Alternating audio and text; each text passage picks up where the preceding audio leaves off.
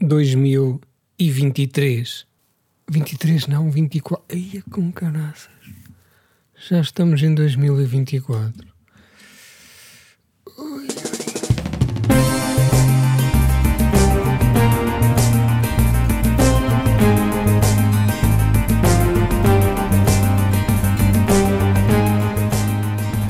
Around here, we like to do things with a little more joie de vivre. Where is she? Release the girl! This is gonna get ugly. As you may know, the situation is critical. We have reached maximum casualty level. Who exactly are you supposed to be? Turbo Rider. This is it, soldier. We have to hit these Saturn machines with everything we've got. Find them, kill them, and leave back their heads on pikes. I'm meeting up with an old mate. We're going straight to Zeus. Ah, What do you say? 2024. Um homem dos tempos modernos, com os infindáveis afazeres profissionais e domiciliários, precisa de seu ocasional relax.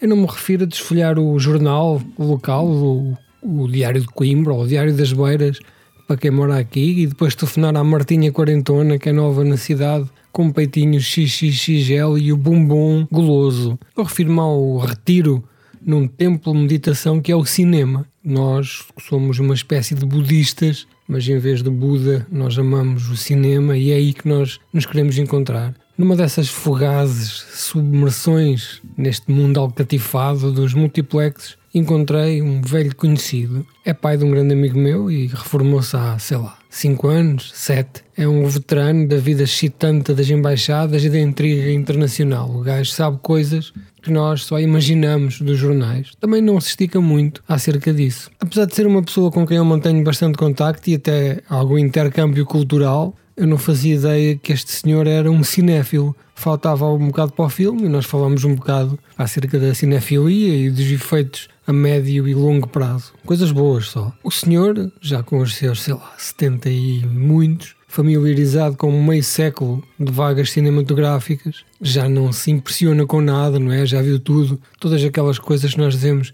uau, que inovação, o gajo já viu montes de vezes. Ah, e eu perguntei-lhe que tipo de filmes é que ele gostava mais de ver. Sei lá, os clássicos do existencialismo sueco do Ingmar Bergman ou os heróis da novela vaga que via às escondidas no tempo da faculdade. Era uma altura em que eles não tinham acesso a determinado tipo de cinema, ou até a visão intemporal sobre a boémia e a decadência da civilização ocidental do Woody Allen. Sei lá, os movie brats da nova Hollywood, qualquer coisa que fosse excitante e que ele a seu tempo viu aparecer. E o senhor olhou para mim com uma cara assim feia, como quem chupa um limão e diz-me hum, com uma cara de quem está a olhar para um atrasado e diz-me assim: Que horror, Pedro, eu só vejo filmes de amor não preciso mais nada na, na, minha vida, só vejo romances, só vejo coisas que envolvam as conquistas do amor. Esses cenários esotéricos da ficção científica, o hiperrealismo e essa violência toda são para os jovens que precisam de experiências para se desenvolverem.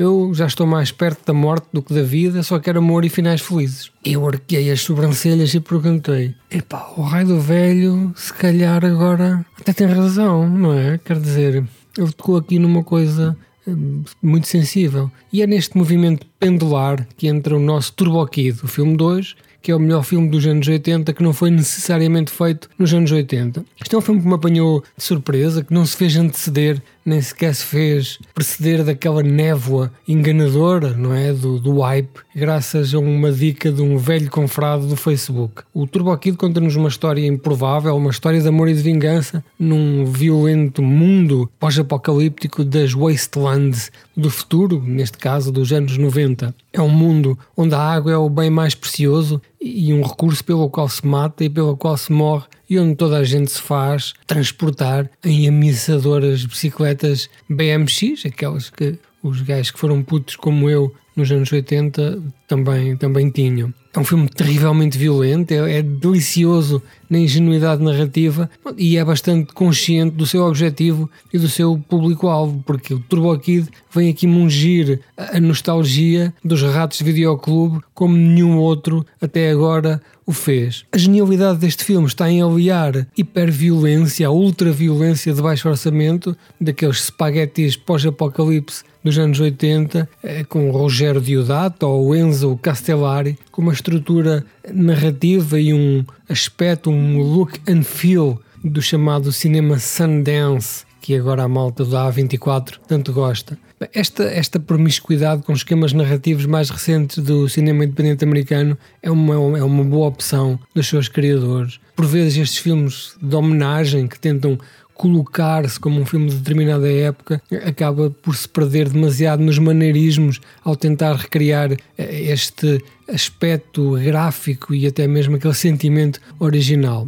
Mas na verdade, a única coisa que se quer aqui é, é o objetivo principal é contar uma história envolvente, uma história que as pessoas se sintam atraídas e, e aquecidas eh, com, com a sua mensagem. Neste caso, é uma obra em que três realizadores equilibram perfeitamente uma fórmula de humor muito gore, drama familiar e também romance. Eu até usaria classificá-lo como clássico instantâneo, se bem que isto não se viu, porque o filme já é de 2015 e foi na altura que eu vi pela primeira vez e acabou por se perder um bocado. Eu na altura pensei que ele fosse de facto explodir, mas não foi isso que aconteceu. Também tenho muita dificuldade em ver malta que não passou pelo apogeu do VHS, que não passou pelo aquele chinfrim dos clubes de vídeo em que nós tínhamos que estar lá à espera que chegasse o nosso filme, porque de facto só havia uma cópia física. Não vejo estas pessoas a, a, a gostar tanto dele, como por exemplo eu e a minha geração, que neste momento imagino